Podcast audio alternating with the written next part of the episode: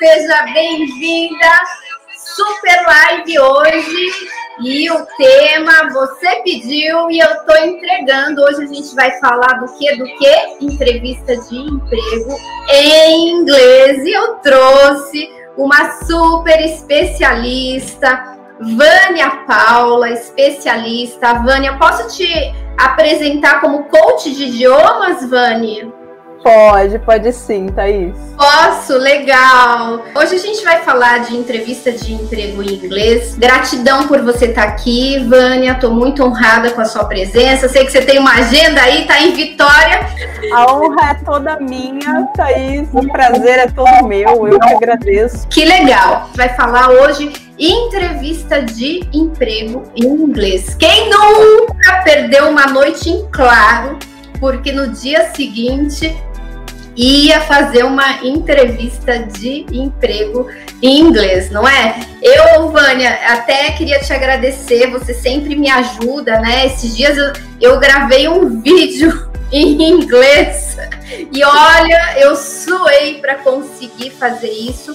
E eu me, me coloquei até no lugar de inúmeros profissionais que de repente eu gravei um vídeo, ou seja, eu podia desligar a câmera, eu podia parar, tomar uma água, eu podia até olhar a minha cola aqui para gravar. Agora, tem profissional que chegou à vaga dos sonhos e aquele profissional já é difícil fazer entrevista em português, quem dirá em inglês. Então, eu me coloquei assim no lugar e falei: Meu Deus, como é sofrido você ter que se virar e, e assim, às vezes a situação de pressão e tudo, num idioma que você não é nativo. O que, que você pode falar sobre esse assunto? Bom, Thaís, é muito bacana essa, esse aumento da empatia quando a gente se coloca realmente no lugar da outra pessoa, que você acabou de comentar. Eu sempre costumo dizer que o processo de entrevista em inglês, ele tem dois aspectos. Né? Eu vou dividir isso aqui em três etapas, mas eu vou começar com essa introdução falando que tem dois aspectos importantes que a gente precisa entender para processo de entrevista de emprego em inglês. Não é só o aspecto prático da fala, que é exatamente o falar, que é o que eu vou ter que falar, que é a parte mais técnica, que é saber conjugar os verbos, é ter vocabulário, é conseguir compreender o que a pessoa fala. E aí tem também a questão mental da fala que eu costumo dizer que são as nossas inseguranças, os nossos medos. E isso muitas vezes acontece em português. Então, um pouquinho antes da gente se preocupar com a questão do inglês, você traz muito esse conteúdo aqui na rede. Inclusive, eu acho que o pessoal tem que fazer Thaís Flix, né? E assistir assim, seus vídeos, que você traz muitas essas questões. Mas muitas vezes o que eu percebo é que assim, muitas pessoas elas acabam indo para entrevista de emprego em português mesmo, muito dentro da zona de conforto, ela não se prepara e aí chega lá, ela improvisa. As pessoas vivem de improviso. Só que o problema é que quando a gente está falando do inglês, se chegar lá com a que eu costumo dizer, né? Você tem perguntas Nutella e perguntas hardcore. A pergunta Nutella é aquela básica, tell me about yourself. É aquela ali, você já vai para entrevista meio que esperando a pergunta Nutella. Só que chega lá, você não vai ter pergunta Nutella, você vai ter pergunta hardcore. E aí, como é que responde?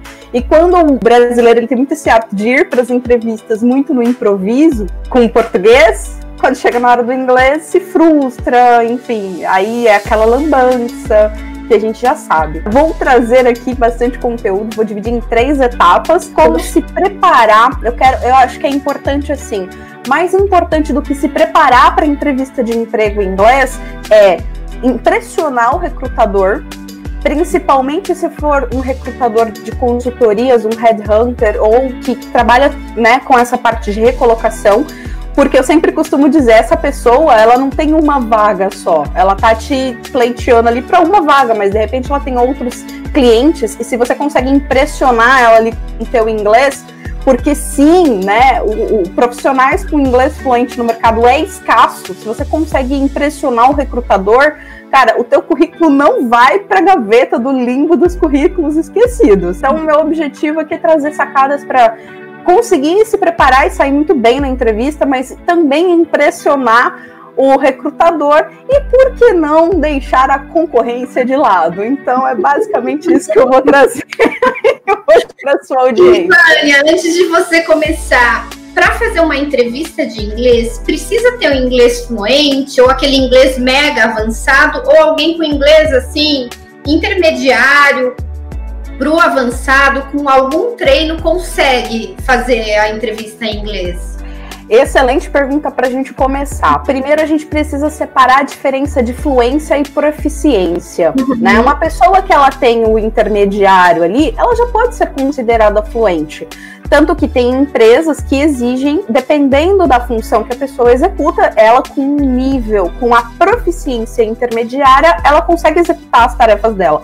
Isso vai depender muito da exigência da empresa. Tem muitas multinacionais que acabam contratando profissionais com intermediário, mesmo com aquela fluência um pouco menos rebuscada, porque ele precisa de fato preencher aquela vaga. Uhum. É, e o inglês é algo que se trabalha ao passar do, do tempo. Então, assim, a pessoa pode sim, desde que ela esteja sendo muito íntegra e honesta ali na hora de falar. Olha, meu inglês é intermediário. A gente pode manter uma conversação aqui e você avalia se a fluência que eu tenho hoje é suficiente para preencher essa vaga. Porque e também existe uma questão que ela é muito subjetiva. De repente, eu sou uma pessoa exigente e o meu inglês intermediário seria considerado avançado para o recrutador. Ou eu sou uma pessoa que eu tenho ali o meu inglês básico, macarrônico, dominei o verbo to be e digo que eu tenho inglês intermediário. É, existe alguma maneira, assim, tipo, ah, eu quero saber na real qual que é o meu nível de inglês. Aonde que eu vou medir isso para eu ter certeza até para na hora de colocar no currículo? Existem testes ó, oficiais que você acaba fazendo, né? Testes, certificações oficiais que você acaba tirando ali para você avaliar qual que é o nível, qual que é o score que você tá, o IELTS, uhum. TOEIC, TOEFL. Uhum. Só que isso, além de ter um custo elevado, tem um custo elevado para você fazer isso, a grande maioria das empresas, na verdade, elas não estão muito preocupadas com o papel. Até porque, acredite ou não, eu conheço pessoas que tiveram uma nota certa com certa relevância numa dessas certificações. Eu não conheço uma pessoa, como eu trabalho com isso há bastante tempo, eu não conheço uma pessoa, não. Eu conheço várias pessoas que, por uma razão ou outra, tiveram que tirar, tiraram lá um ano, dois anos. E aí, quando você vai conversar com essa pessoa, a pessoa uh, ela trava.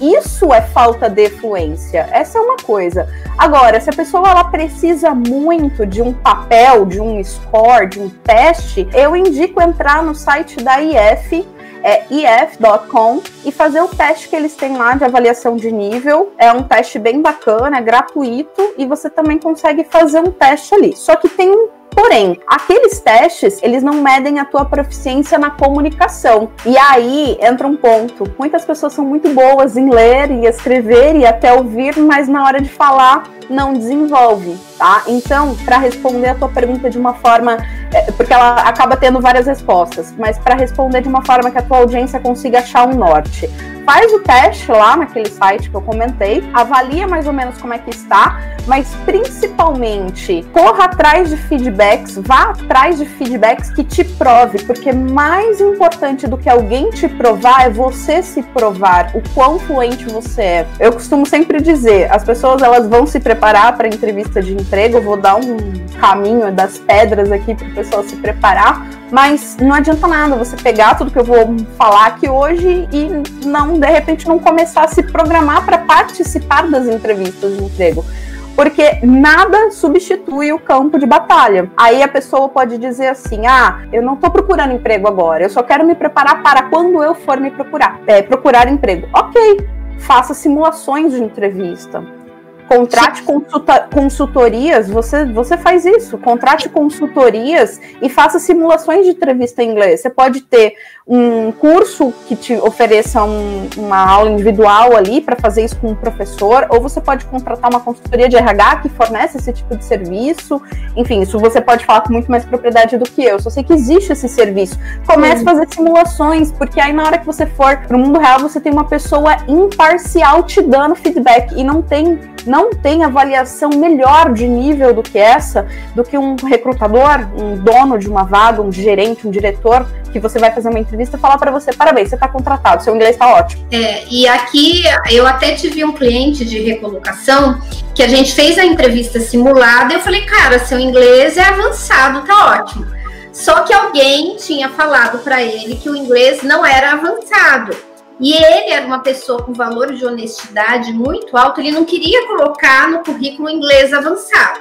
Daí o que, que a gente combinou? Eu falei, então vamos fazer o seguinte: quais são as escolas de inglês referência em Curitiba? Daí a gente lá chegou em três nomes. Ele foi nessas escolas de inglês e falou: Olha, eu queria fazer conversação, só que eu tenho que fazer. Daí ele fez teste de nível. E daí essas escolas falaram: Não, seu inglês é, é, é avançado, você já está no final do intermediário, você já pode se matricular no avançado. Daí ele se sentiu mais seguro de colocar inglês avançado. E o melhor é que não teve custo e no fim ele até ele fez os testes, ele praticava, porque o professor falava com ele.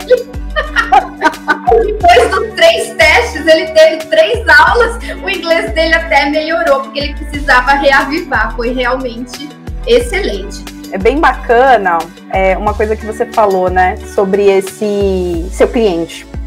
É, uma das coisas que eu coloco nas etapas que a gente vai, vai fazer para se preparar para a entrevista é justamente fazer a simulação com alguém que você pode obter feedback construtivo. Olha o perigo de uma pessoa dar um, um, feedback. De repente, quanto tempo será que essa pessoa ficou estagnada com o inglês avançado debaixo lá do baú por conta de um filho? Eu não sei quanto tempo ou quantas oportunidades essa pessoa perdeu. E, mas a gente não deixava a gente fazer envio do currículo com. E eu falava, mas seu inglês é avançado. Ele falava, Thaís, ok, obrigada, gratidão, mas você não é professora de inglês. E eu não podia discordar, porque eu não sou mesmo, né? Quem sou eu? Daí a gente combinou dele procurar, então, professor.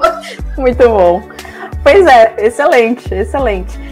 Então, olha só, além de comentar do que eu já comentei, né, da, dos dois aspectos, o aspecto técnico e o aspecto mental da fala, o que está relacionado à minha capacidade de, de, vocabulário e tudo mais, e a minha capacidade de controlar minha ansiedade, meu, nervosismo, tenho também que entender que existirão dois tipos de entrevista e eu tenho que estar preparado para as duas. Para entrevista onde eles vão fazer perguntas mais básicas, tipo tell me about yourself, ou para entrevistas onde eles vão pedir para tela que você falou no começo. Isso. Ou pra... Exatamente. Ou para entrevistas onde eles vão fazer perguntas mais desafiadoras do tipo, ah, é, tell me about your experience. Aí você vai ter que realmente relatar o teu currículo ali e falar, enfim, com toda a persuasão que você vai estar tá vendendo o seu peixe ali, é importante você melhorar essa questão também da comunicação. Isso, essas, essas classificações, elas são essenciais. Só uma outra observação é que normalmente as entrevistas que acontecem no nível mais pesado, no nível hardcore, né, não são perguntas simples, é, normalmente elas acontecem com o dono da vaga, né, com o gestor, o diretor da área, e na, muitas vezes em multinacionais quem vai te entrevistar nem é brasileiro, nem é um brasileiro. Então você já tem que estar preparado também para essa situação, para entrevista por videoconferência, para entrevista por telefone. Quem é mais exigente com relação ao inglês, o brasileiro ou o estrangeiro? que já me disseram que às vezes o estrangeiro não é tão exigente, ele só quer entender. E o brasileiro às vezes quer que você tenha o accent perfeito. Ai, que pergunta maravilhosa. Isso acontece assim, primeiro, sim, é verdade, os estrangeiros eles não estão muito preocupados no seu, na sua pronúncia, eles estão preocupados em ouvir e entender o que você está falando. Não no sentido de julgar se o teu nível, se a sua pronúncia, se a sua capacidade comunicativa é altamente proficiente ou não. Lembra que eu falei que proficiência é diferente de fluência? O cara ele não está preocupado com a tua proficiência, ele está preocupado com a tua fluência, com a tua capacidade de, de expor a mensagem. Assim como nós brasileiros, quando conversamos com outros brasileiros, tudo que a gente quer é que a pessoa fale e a gente entenda. Esse é o ponto. Então, eles não têm tanta essa preocupação. O brasileiro em si, o dono da vaga, a pessoa que tá lá para preencher a vaga, principalmente a pessoa de RH, ela tá desesperada para preencher aquela vaga de emprego. Ela, ela, porque não é fácil preencher uma vaga de emprego com um skill super técnico e ainda mais com inglês fluente. Ela tá lá procurando. Você sabe disso. Ela não tá muito preocupada se você vai ser um lord inglês na hora de falar. Ela tá preocupada se você vai ter fluência, se você vai conseguir entregar na entrevista o teu melhor, explicar o teu profissional, enfim, comunicar só isso. Sim. A cobrança, ela acontece do brasileiro para ele mesmo e do brasileiro enquanto competidor. Tem uma, uma aluna minha que falou esses dias: ah, do meu lado sentam dois brasileiros que passaram mais de 10 anos morando na Europa e eu não consigo abrir a boca para falar perto deles porque a comparação é muito grande. E eu vejo que eles dão uma risada. Eu não sei se de fato eles dão risada ou não. A gente acha que a pessoa tá rindo, às vezes a pessoa não tá nem aí pra hora do Brasil acontece as duas coisas, né? Às vezes o, o, outra pessoa tá realmente ali querendo te cutucar por uma questão de competição, talvez, enfim. Mundo corporativo é cheio dessas coisas. Mas o fato é que é o seguinte: não importa a situação. Você quer ver uma coisa?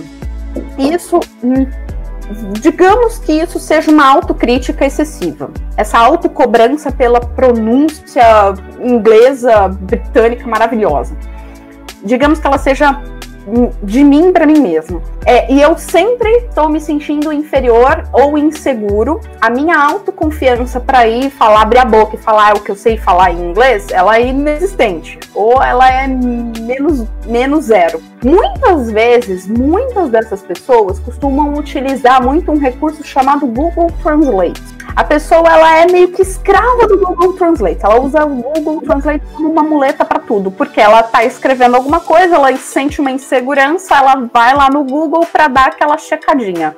Às vezes nem tem nada errado, mas ela tem essa necessidade de fazer esse double check o tempo todo do que ela faz.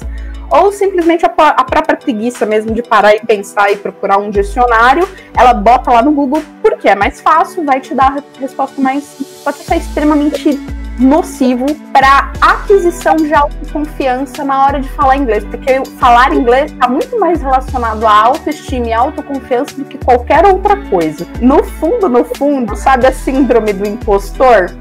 A Sim. pessoa nunca vai sentir autoconfiança para falar, não, eu vou lá naquela entrevista, não, eu vou lá naquela reunião, não, eu vou lá. Por quê?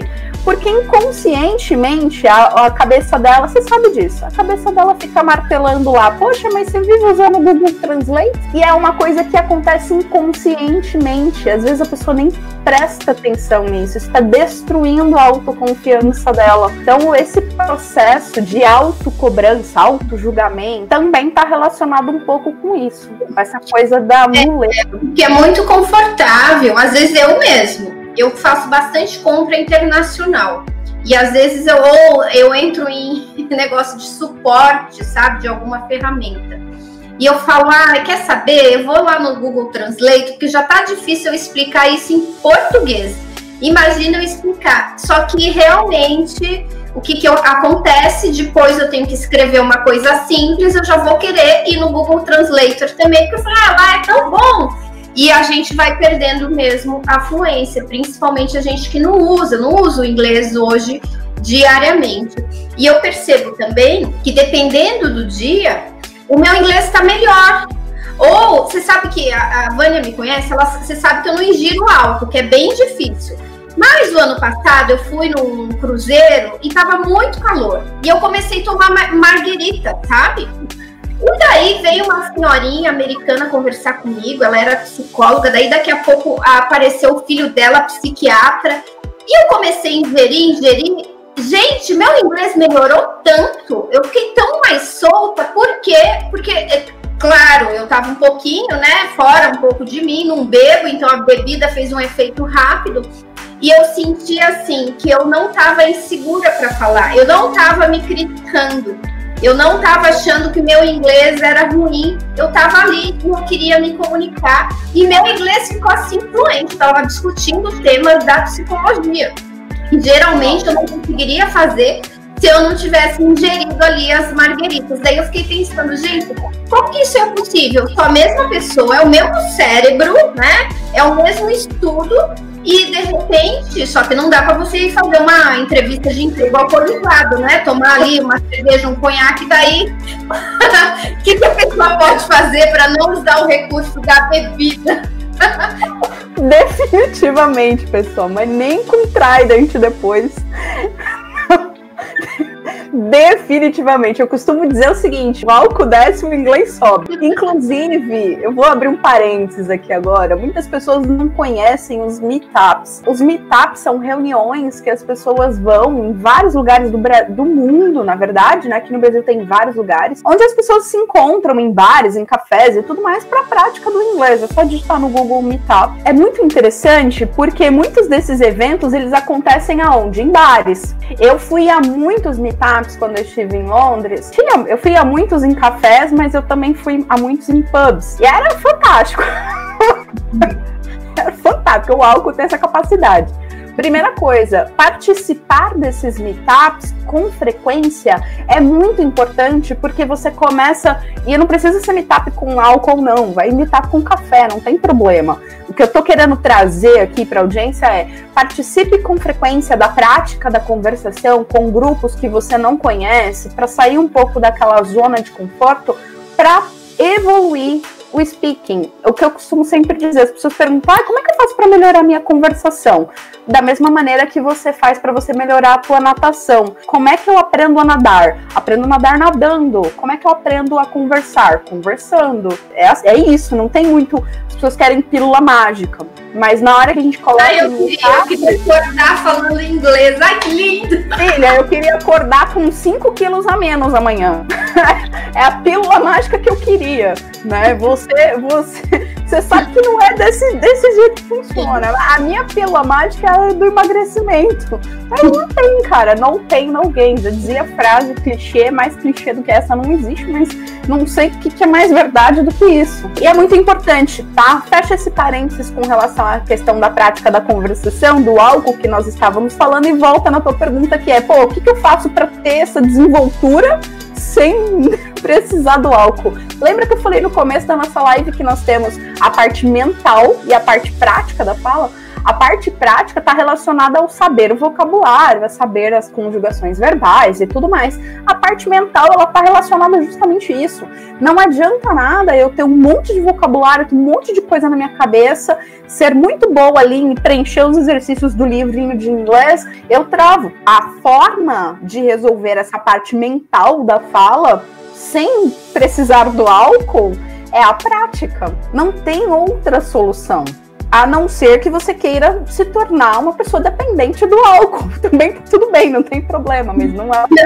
Não, não, não dá. Né? Porque de fato, porque o álcool. Qual que, qual que é o papel do álcool? Você vai saber me explicar, saber explicar muito melhor isso, mas ele, ele tira aquela inibição, né? Ele tira aquela coisa do, do julgamento, aquela. Enfim, todas aquelas coisas que são camadas que atrapalham a gente. Se você não tivesse bebido álcool, talvez você até faria essa conexão com aquela psicóloga e com o filho dela no, no navio, mas talvez não tivesse sido tão agradável, tão gostoso, é, tão prazeroso. Eu, com vergonha, eu, eu já pensaria, ah, eu não vou saber explicar isso em inglês, é melhor eu não levar a conversa para essa seara, entende?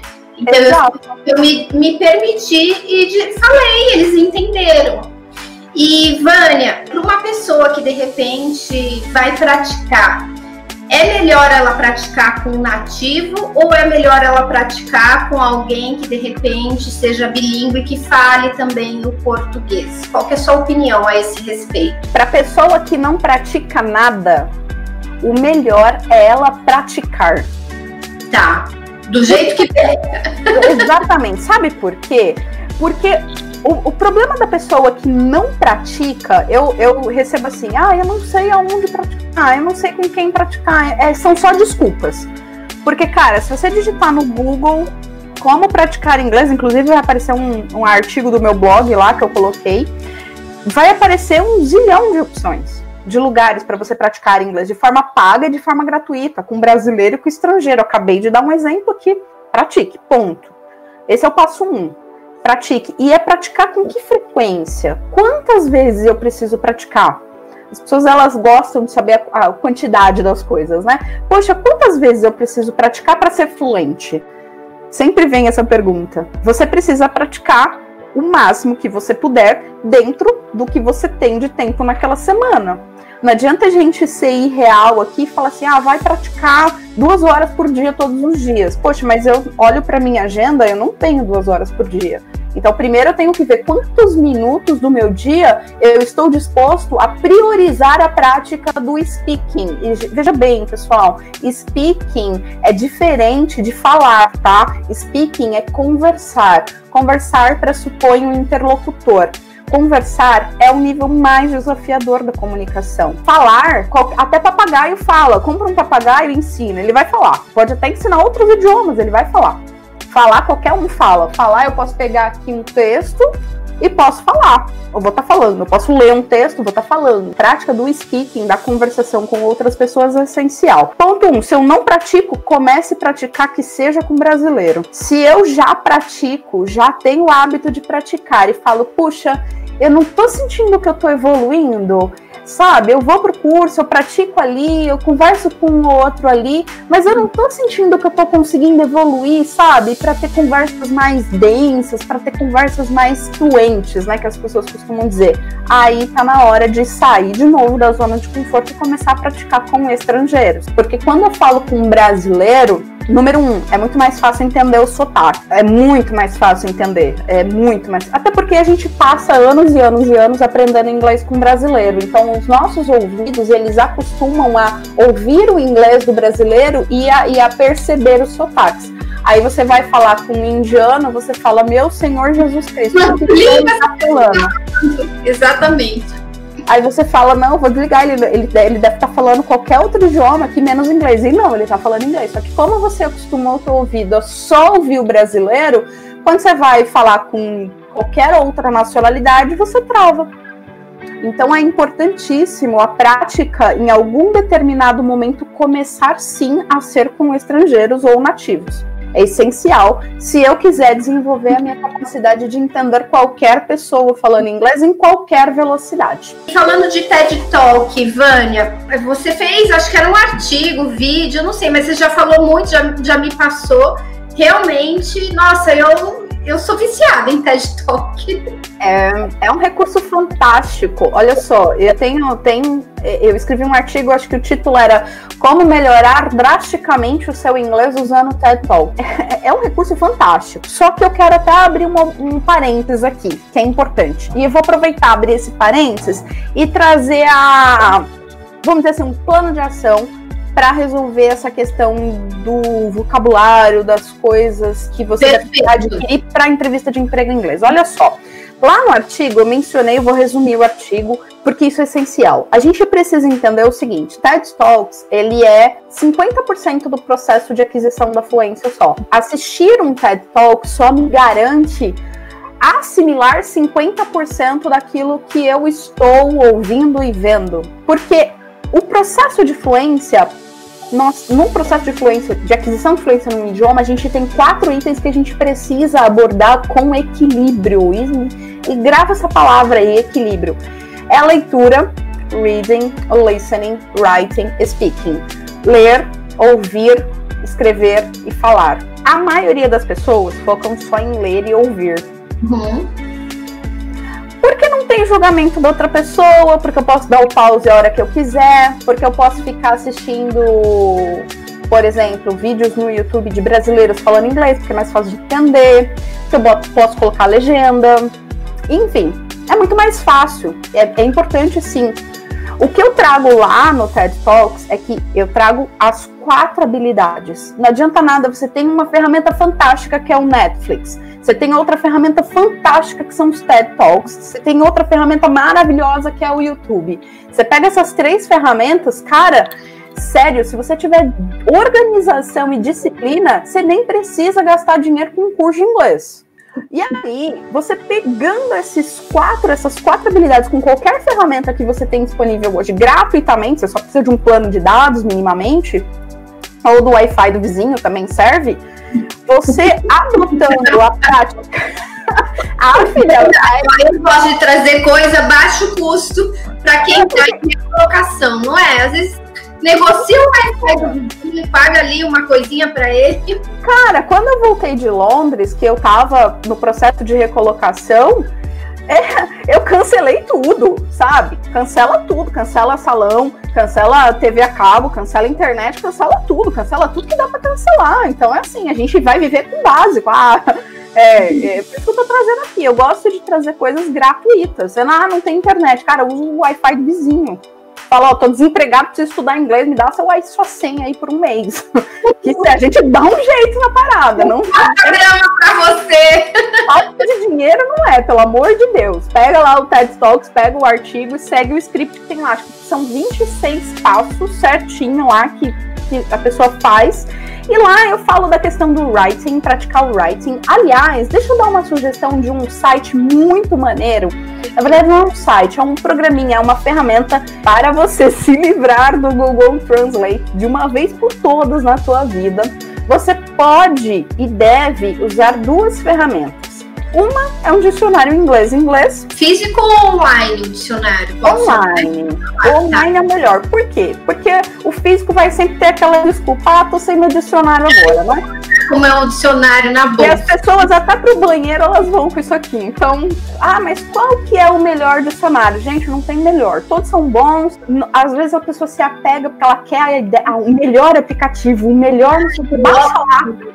Uhum. É, baixa o negócio lá e, e, sabe, usa. Qualquer um. Depois entra lá no, no blog e vê lá os dicionários que eu indico. Mas, Como que a pessoa acha o seu blog? É www.naçãofluente.com blog. Tem tudo para você melhorar todas as habilidades do inglês. Outra coisa muito bacana, você viu uma palavra. Nossa, o que, que essa palavra significa? Vai no Google e clica na opção imagens. Google Imagens. E antes de sair traduzindo a palavra, palavra, vai no Google Imagens, vai te aparecer uma imagem do que, que aquela palavra significa. E a gente consegue memorizar muito melhor as palavras novas se a gente associa uma imagem. Duas dicas para se livrar do Google Translate, mas eu vou dar mais uma dica para se livrar do Google Translate, que é usar essa ferramenta aqui.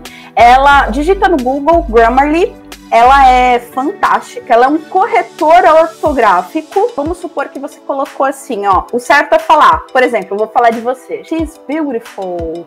Aí, às vezes, a pessoa. She's cute. Isn't às vezes, vamos supor que eu cometo o erro de falar she are beautiful, né? Não é are, porque não, não, o ar não entra aí no, com X. Aí ele corrige para você. Ele fala, ó, não é, não é o, não é o ar aqui, o correto aqui, porque é x, x, o correto é o is. É uma ferramenta fantástica, ela é em inglês, evidentemente, só que quando você vai corrigindo, você vai aprendendo. Para quem gosta de usar o Google é, Chrome, ela é uma extensãozinha do Google, do Google Chrome. Eu adorei. É, você tá, por exemplo, eu já quero instalar e começar a mexer. Fantástico, você vai pirar. Inclusive, eu, eu, a versão gratuita dela, ela é completinha. Ela é muito, muito, muito, muito, muito e muito fantástica. Então eu tenho ela instalada no Google Chrome, eu tenho ela instalada no Word, eu tenho ela instalada no Excel, eu tenho ela instalada até na televisão, se duvidar, porque ela é muito boa. E aí as pessoas acabam se livrando, né, do Google Translate, que é aquilo que não traz muito benefício. Agora, só para finalizar a questão do TED Talk, lá eu falo do writing, eu falo estratégias que você deve fazer para você melhorar o teu writing usando o TED Talk. É muito importante, a gente precisa a prática do speaking. Eu dou acho que três ou quatro estratégias lá para você praticar o speaking com o que você aprendeu no, naquele TED Talk. É fantástico. Os feedbacks que as pessoas dão depois, nossa, eu tô com muito mais facilidade para pensar em inglês depois que eu comecei a fazer isso. A gente consegue pensar em inglês, sabe quando a gente tá falando inglês e a, a palavra Ai meu Deus, como é que fala aquele negócio? Meu? Ai, é demora, a palavra não vem. Você quer falar e a palavra não. Você não vem, não vem, você não consegue usar um sinônimo, você não não lembra o tempo verbal, e aí a comunicação se vai se sentindo frustrado. Isso é falta de capacidade de pensar em inglês. E isso acontece pela ausência de prática constante. E eu sei que não é barato você praticar inglês constantemente. E é por isso que lá no blog eu trago tanta, tanta, tanta opção para você fazer sozinho, para você fazer com os recursos que você tem. O que mais que você poderia dizer para quem vai fazer uma entrevista, tá ali e a, a entrevista é semana que vem, vai ter que, vai ter que dar certo. Show. Olha só, é, tem um guia que eu fiz, Thaís, com uhum.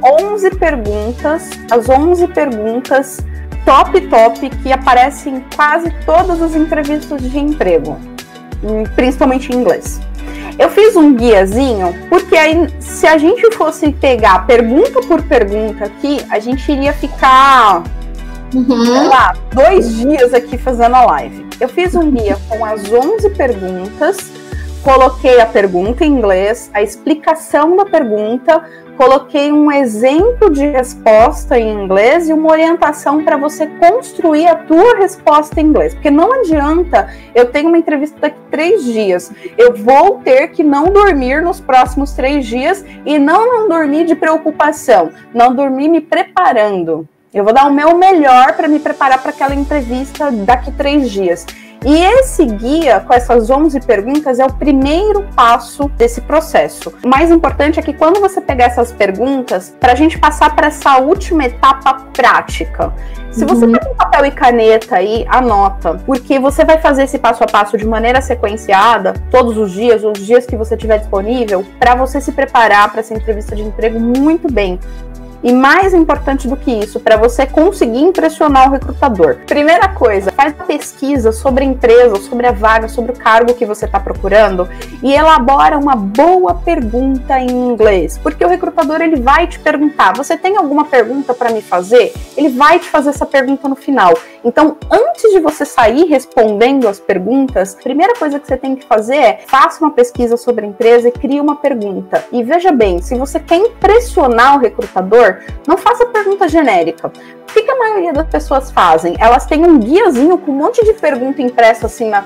Ah, é, como é o dia a dia nessa empresa? Como é trabalhar aqui? Vai lá no Google, pega perguntas para fazer para recrutadores. Aí tem todas aquelas perguntas, todo mundo faz a mesma coisa e todo mundo está sempre perguntando a mesma coisa. Faça uma pergunta diferente, faça uma pesquisa no site da empresa, na vaga, seja lá o que for, e faz uma pergunta específica. Poxa, por exemplo, né? Eu gosto muito de dar esse exemplo, assim. Poxa, eu, eu dei uma olhada aqui no site, e você vai ter que fazer isso previamente, óbvio. Eu dei uma olhada aqui no site, eu vi que a empresa está com progressão de expansão para outros países, sei lá. Eu gostaria de entender como é que essa progressão para outros países vai afetar o meu trabalho, ou se isso vai afetar o meu departamento. Faça perguntas específicas não, não faz pergunta genérica, porque tem outros 50 candidatos fazendo perguntas genéricas, entendeu? Já sai da curva, já sai do, do, do bolo das pessoas que estão perguntando as mesmas coisas. Se você digitar no Google assim, ó, como passar entrevista emprego, de emprego em português, vai aparecer mais de 70 milhões de resultados. Isso significa que muita gente vai lá, lê aquelas dicas e todo mundo faz exatamente aquelas coisas que estão lá. Quando vai fazer uma entrevista, coitado do recrutador, ele já tá até cansado de todo mundo fazendo a mesma coisa. A pessoa tá achando que tá abafando. Oh meu Deus, vamos sair da curva, vamos sair fora da curva. E já começa arrasando no inglês na hora que o recrutador fala, fizer alguma pergunta para você. Você pode até, eu, eu até, cara, eu sempre gostei de me diferenciar. Eu até, ah, é, would you mind if I can talk in English with you? Uh, pergunta pro recrutador, você se importa se eu puder falar inglês? Assim você pode avaliar o meu inglês? Coloca, se joga, se faz a diferença. Entendeu? Já vai preparado para isso, não vai com medo não. Vai para cima, porque tem um monte de gente atrás de você concorrendo na mesma vaga. Seja, sabe, não, não tem essa, não tem essa de. Enfim, eu fico, sabe, eu fico emocionada, assim, eu fico. Ah! Porque Thaís, que eu vejo, a maioria das pessoas, às vezes, o problema dela não tá só no inglês. Eu fiz uma pergunta esses dias, uma aula aberta que eu fiz sobre esse tema, e falei, cara, você se garante numa entrevista? Você bate a mão no peito e fala, cara, em português, eu vou na entrevista, eu sei me vender? A maioria das pessoas respondeu assim, não, normalmente eu já vou meio tenso. Pô, imagina em inglês. Então vai resolver teu problema em português primeiro, depois você foca em resolver teu problema em inglês. De posse das perguntas, o primeiro passo é fazer essa pesquisa que eu falei e já ter na carta na manga essa pergunta top, não genérica, específica sobre qualquer coisa da empresa ou da vaga. Passo 2, você vai ler as perguntas. Ler, só ler. Você vai ler, só ler. Depois que você lê, o que, que você vai fazer? Você vai anotar as palavras que de repente você desconhece, que vai ter palavras que você vai falar, pô, não sei o que, que é. Anota, usa o dicionário, já dei a dica no começo da live, e checa. Leu? Próximo passo, você vai escrever. E escrever você faz assim, ó. Isso aqui é escrever. Isso aqui é digitar. Typing é diferente de writing. Você vai escrever, porque quando você escreve, você ajuda a memorizar aquele conteúdo na tua memória de longo prazo. Você vai escrever o que? As suas próprias respostas. Quando você estiver escrevendo as suas próprias respostas, haverá uma série de palavras que você vai falar: caramba, como é que fala isso em inglês? Caramba, como é que fala aquilo em inglês? E você vai ter a oportunidade de fazer a tua pesquisa para não cair na cilada de chegar na hora de uma entrevista e falar só aquele inglês basicão. E sabe o que, que é mais interessante disso aqui? Mais interessante é que muitas pessoas participam, querem participar de entrevistas de emprego em inglês, mas não tem o seu currículo em inglês. Porque a pessoa que não sabe vocabulário técnico da área dela é porque, número um, ela nunca fez um currículo em inglês dela, ou número dois, ela fez, copiou e colou do Google, o que é pior, porque dá para perceber a quilômetros de distância quando um currículo vem traduzido do Google. Ou número três, ela pediu para alguém fazer para ela, e ela nem se deu ao trabalho de aprender aqueles vocabulários. Ela simplesmente pegou o currículo, muita gente paga para isso, como é que eu sei? Chega zilhão de mensagem todo dia no meu LinkedIn. Vai, por favor, você pode traduzir meu currículo? Não, não posso. Porque para mim, se você vai concorrer para uma vaga de emprego em inglês e se você não fez o teu próprio currículo, isso vai mexer na tua autoconfiança. Na hora do, vamos ver lá da entrevista, a tu, o teu inconsciente vai estar tá buzinando no teu ouvido, mas você nem fez seu currículo, e até porque existem termos que só o profissional é capaz de, de colocar no currículo. Porque, veja, eu até evito, eu não gosto de ficar traduzindo currículo. Porque o profissional, às vezes, é de uma área tão específica, mesmo um tradutor juramentado, que eu também só, só gosto de tradutor juramentado e tal, ele não sabe, ele não tem obrigação de saber os meandres daquela área. Então, o profissional, se ele quer apresentar um currículo em inglês, é porque ele vai participar da entrevista de, de inglês. Então, ele precisa colocar a mão e traduzir o seu currículo. É, é, meio que básico e é um tempo. Não é assim que vai perder tempo, você vai ganhar, porque você vai fazer uma revisão, você vai fazer pesquisas, você vai, na verdade, reavivar esse conteúdo dentro do seu cérebro e do seu processo de aprendizagem. Gente, tem milhares de pessoas desempregadas no Brasil. Milhares. Certamente você conhece alguém que está desempregado, e que se essa pessoa está desempregada, com certeza oportunidades foram fechadas na, na frente dela, portas foram fechadas porque exigia inglês, muitas oportunidades estão exigindo inglês fluente. Lembra de alguém agora que você conheça, marca essa pessoa nessa live, ela pode, ela não precisa assistir agora, a live vai ficar, marca ela porque uma hora ela vai ver a notificação e ela vai poder se beneficiar desse conteúdo. Então compartilhe esse conteúdo com os seus colegas, as pessoas que você conhece que podem se beneficiar disso mais para frente. Interessante que a Vânia faz esse trabalho, esse trabalho voluntário. Ela já, já, ajudou muitas pessoas que queriam ter afluência. Tem um blog que ela escreve diariamente aqui no LinkedIn, nas outras redes sociais. Então você vive para isso, não é?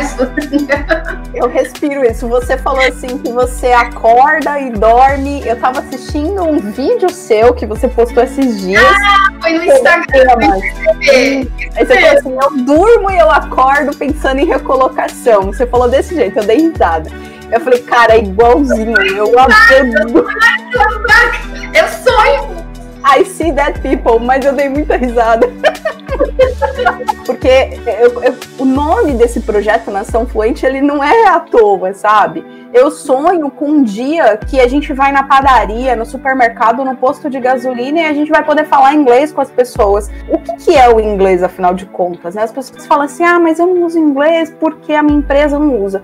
Mas, gente, quando eu falo um outro idioma, uma chave vira de uma forma extraordinária. Você ganha liberdade porque você pode se candidatar, você pode ir para a empresa que você quiser, você pode galgar uma vaga em cargos maiores, na empresa, em outras empresas, empresas, empresas dos seus sonhos. Aliás, coloca aí nos comentários, marca a empresa dos seus sonhos aí nos comentários, deixa a gente saber qual é a empresa dos seus sonhos. A gente ganha liberdade para isso, liberdade de crescimento profissional e pessoal também. A gente ganha independência liberdade de poder sair para outro país e não depender de outra pessoa e nem com aquela sensação, meu Deus, será que eu vou passar na imigração? Meu Deus, será que eu vou conseguir fazer check-in no hotel? São coisas que não tem como mensurar. A minha ideia, o meu projeto é que é realmente fazer do meu país uma nação fluente. Falar inglês fluente transforma a vida das pessoas, melhora a vida das pessoas. E eu sei que se a gente conseguir melhorar a vida das pessoas, a vida de todo mundo que está ao redor melhora também melhora a vida da pessoa, melhora a minha vida, melhora a vida do meu país. Então vamos levar esse projeto em diante para ajudar com que mais pessoas consigam alcançar esse grande objetivo. Recapitulando, o reading, né, vai ler as perguntas, writing vai escrever as suas próprias respostas com o guia que está lá. Listening, você vai começar o listening, ouvir, assim que você começar a praticar a leitura. E você não para nunca mais na vida. Listening é um negócio que a gente, que é brasileiro e que não tem toda hora alguém falando inglês no nosso ouvido, não é um luxo que a gente pode se dar, parar de fazer. E você vai praticar o listening para esse projeto específico em um tema específico. O que, que eu sugiro que você faça? Todos os dias você vai reservar um X tempo na tua agenda, o quanto X tempo você tiver. Você vai entrar no YouTube e você vai fazer uma pesquisa. Você vai colocar o nome da tua profissão em inglês e vai dar um espacinho e vai colocar Job Interview Questions. É só isso que você vai fazer no YouTube. Coloca o nome da tua profissão em inglês, Job Engineer Job Interview Questions. E assim vai coloca esse termo, ele vai trazer uma infinidade tão grande de vídeos para você assistir, então você não vai mais ficar assistindo vídeos no YouTube ou no TED ou sei lá onde, aleatório, porque você tem uma meta. Qual que é a tua meta? Passar numa entrevista de emprego em inglês. Então o que, que você vai. Você não tem tempo infinito. Seria maravilhoso termos tempo infinito, mas não temos. Então, se você tem um X tempo, você tem que usar aquele X tempo de forma efetiva o teu listening vai ser focado em trabalhar questões para entrevistas de emprego direcionada para tua profissão, para tua carreira, para tua área. Quando você foca nesse processo das perguntas específicas para tua área, que são as mais difíceis, o resto se torna mais fácil. Quando você responde uma pergunta cabeluda da tua área, alguém pergunta para você, tell me about yourself, ah, você responde até dormindo, porque se torna fácil, porque você já trabalhou mais desafiador. Outra coisa que você vai fazer, você vai ouvir podcast. Você dá o play no podcast, entra no carro, vai dirigir para o trabalho, para lá, para sei lá para onde você vai dirigir, vai estar tá malhando, vai estar tá... e deixa tocando, deixa tocando. Você vai ouvir podcast também específico. Eu vou dar a sugestão de um canal aqui que eu fiz pesquisa. Ele é um canal específico para entrevistas de emprego em inglês, 7 Minute Job Interview Podcast ele é seven minutes mesmo, sem o S, sem o plural, não tem o seven minutes. Não sei por que, que o nome o cara colocou seven minutes, mas é isso aí, o canal é dele, ele faz o que ele quiser. E outro que se você quiser, dentro do outro tema que você pode pesquisar dentro do podcast também, vai lá no podcast, clica no botão de pesquisa e digita assim, job interview.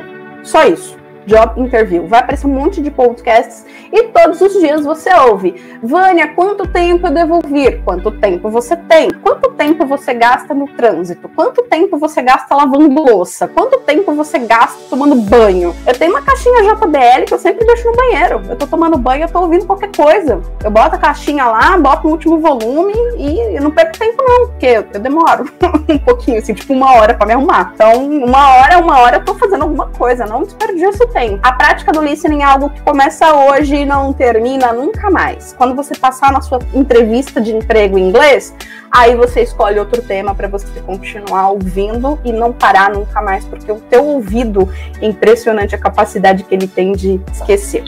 E a última etapa, a gente falou do reading, writing, listening, a última etapa não poderia ser diferente, é o speaking. O que, que você vai fazer para você praticar o speaking? Primeiro, você vai usar de novo, este aparelho é mágico ele está ao teu alcance. Viu como eu, eu gosto de coisa assim, simples. Vai usar o celular. Você vai usar o gravador de voz, o gravador de voz do seu aparelho celular, e você vai ler as perguntas que você escreveu lá no passo anterior em voz alta. Você vai ler e gravar. Lê, só isso. Você vai ouvir e você vai checar a tua pronúncia. Você pode inclusive usar o reconhecimento de voz, conforme eu ensinei agora alguns minutos atrás, você vai poder usar o reconhecimento de voz e você vai ler. Isso vai ser ótimo para você praticar a sua pronúncia e para você ouvir depois e falar, hum, preciso melhorar aqui, hum, preciso melhorar ali e acostumar o teu ouvido àquelas perguntas. E esse processo de repetição vai fazer com que você internalize aquelas respostas para na hora que você estiver na frente do recrutador, porque você não vai poder usar cola quando você estiver na frente do recrutador, não é verdade? Só que você fazendo essa etapa, você já vai ter internalizado isso. Quando o recrutador perguntar, vai ser automático. A resposta vai vir diferente, óbvio, você não vai decorar, a ideia não é decorar, mas você vai lembrar das ideias principais e vai conseguir desenvolver. Não porque você esqueceu das palavras, não porque você não está preparado, mas porque você já lembra das ideias gerais daquelas perguntas. Depois que você gravar, um outro teste importante de fazer também é fazer a mesma coisa, só que agora usando a câmera do celular. Pega a câmera do celular, é, porque se você fugir desse medinho que você tem da câmera do celular, você foge do medinho também de participar de uma entrevista de emprego em inglês. Bota o celular pendurado assim em algum lugar, liga a câmera e grava como se você estivesse falando com o recrutador. Ah, tell me about yourself. Dá o record, aí você começa a falar gravando. Você vai assistir novamente para você prestar atenção na tua comunicação ver não verbal. Como é que você pronunciou? Quais palavras você sentiu mais dificuldade? Você assiste de novo. A ideia não é fazer uma autocrítica, a ideia é fazer um processo evolutivo. Então, hum, peraí, legal, vou trabalhar mais isso aqui. E faz isso repetidamente. A gente não escuta só com o ouvido, a gente escuta também com os nossos olhos porque a gente precisa, existe a comunicação verbal e não verbal, a gente precisa fazer esse experimento. Outra coisa que é importante para trabalhar a questão do speaking também é você, como eu comentei lá no comecinho da live, acabei dando um spoiler, é você fazer todo esse processo que eu expliquei aqui em uma entrevista simulada. Com quem que você pode fazer isso? Bom, se você faz curso de inglês, pega algum colega da sua sala de aula ou marca uma aula com um professor, fala com o coordenador se ele não tem como fazer uma aula com o professor para você fazer uma simulação dessa entrevista com o professor. Veja se você na empresa que você trabalha não tem alguém que fale inglês fluente que você se sinta à vontade para fazer. Você não precisa fazer isso com uma pessoa de RH. O objetivo é testar ali, avaliar o teu inglês. Veja se você tem um colega de trabalho. Muita gente às vezes tem gente na família, né? Na minha família eu tenho duas primas que falam inglês fluente. Então eu falo, poxa, eu posso falar com a Cris, posso falar com a Lê. Fale com as primas, com os primos. Tem que ser com uma pessoa que você se sinta confortável, uma pessoa que vai te dar um feedback imparcial. E mais importante do que tudo isso, precisa ser uma pessoa que saiba dar feedback, como a gente já deu o spoiler lá no começo da entrevista, porque senão vai acabar causando o efeito ao contrário. E você não quer isso. Você quer alguém que te mostre o que, que você pode melhorar, mas que isso seja de forma construtiva para você ter garra para continuar. Faz essa simulação de entrevista com pessoas que você pode confiar. Faça isso de forma repetida, se possível, faça com pessoas diferentes e continue aprimorando. E defina uma data para você ir participar de uma entrevista de emprego em inglês. Eu sei que não depende só de você, depende de ter a oportunidade. Só que se você não definir uma data, você não vai mandar os seus currículos em inglês. Você não vai mandar o teu currículo para uma vaga em inglês. Fala, poxa, até vamos supor, daqui um mês eu quero começar a me candidatar para as vagas em inglês. Pelo menos isso. Ah, se a empresa vai te chamar, é uma outra variável que não está no teu controle, mas faça o que está no teu controle, porque quando a gente faz aquilo que está no nosso controle, o resultado é inevitável, ele acontece, cedo ou tarde, mas ele vem. É isso! Eu acho que é isso. Excelente, arrasou. Vânia, quer escolher uma música pra gente colocar aqui? Ah, tem uma música, deixa eu ver se eu lembro o nome dela. Ah, essa música me, essa música me, mexe muito comigo, mexe demais comigo. Pela letra, eu tô vendo que deve ser uma música profunda, hein? É, é uma música profunda, sim. É, e ela é linda, ela tem uma melodia muito, muito gostosa. Ela é. dá vontade de sair dançando, mas ela é uma música bem. Like a small on the ocean sending big waves into. Gratidão pela sua presença, gratidão por você ser quem você é, gratidão você também que esteve aqui com a gente. E vamos curtir um pouquinho de música.